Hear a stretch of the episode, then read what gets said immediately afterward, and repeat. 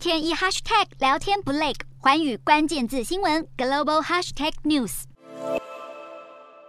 新冠疫情还没结束，中国最近又出现一种能感染人类的新病毒，被命名为“狼爷病毒”。全球过去也出现不少人畜共通疾病。一九九零年代肆虐非洲的伊波拉病毒是蝙蝠将病毒传染给人类，接着再人传人，潜伏期是一到两周。感染伊波拉病毒会出现高烧、呕吐和剧烈腹泻等症状，病毒会经由患者的体液传播出去。二零零三年的 SARS 严重急性呼吸道症候群病毒可能是来自蝙蝠，再借由果子狸传给人类，主要症状是发高烧、咳嗽、呼吸困难等。当时在广东爆发后，造成大流行。